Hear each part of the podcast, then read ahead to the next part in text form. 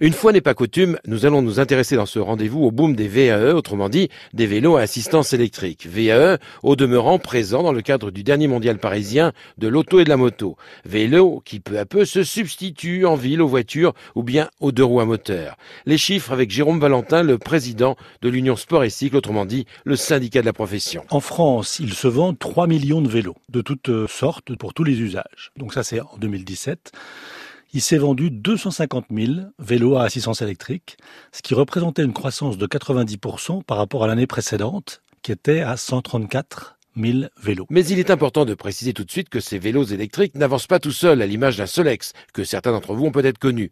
Non, il ne s'agit pas de cyclomoteurs, mais bel et bien de vélos classiques dotés d'une batterie et d'un petit moteur électrique qui sont là pour aider le cycliste au démarrage sur les faux plats ou bien dans les côtes. Jérôme Valentin. L'avantage principal du vélo à électrique, c'est que finalement, vous continuez à faire du sport, vous êtes obligé de pédaler pour avancer. La deuxième, c'est que elle réduit votre fatigue et votre transpiration. Et puis ensuite, euh, si vous voulez, ça vous permet d'avoir un déplacement qui est finalement ludique. Donc vous avez en plus du plaisir. CVE qui facilite somme toute la tâche du cycliste et surtout, surtout qui incite à revenir au vélo pour tous ceux qui l'ont abandonné ou bien arrêté de faire du sport sont, il est vrai, l'un des nouveaux moyens de transport de la mobilité urbaine ou rurale à condition de faire le bon choix.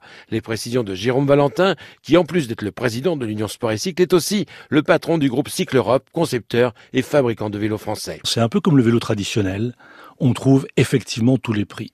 Aujourd'hui, sur le marché, ça commence à 349 euros et pour aller à peu près vers 10 000 euros. Le prix moyen constaté en fonction des segments de distribution. Et a priori, je dirais le prix moyen, un bon vélo de bonne facture avec des pièces détachées qui seront disponibles dans plusieurs années, il faut pas le payer moins de 1500 euros. Parfait complément de l'auto ou de la moto, ces VAE représentent le véhicule idéal pour des déplacements urbains ou de petits trajets à la campagne, mais ne remplaceront certainement pas ni la voiture ni la motocyclette pour partir en voyage.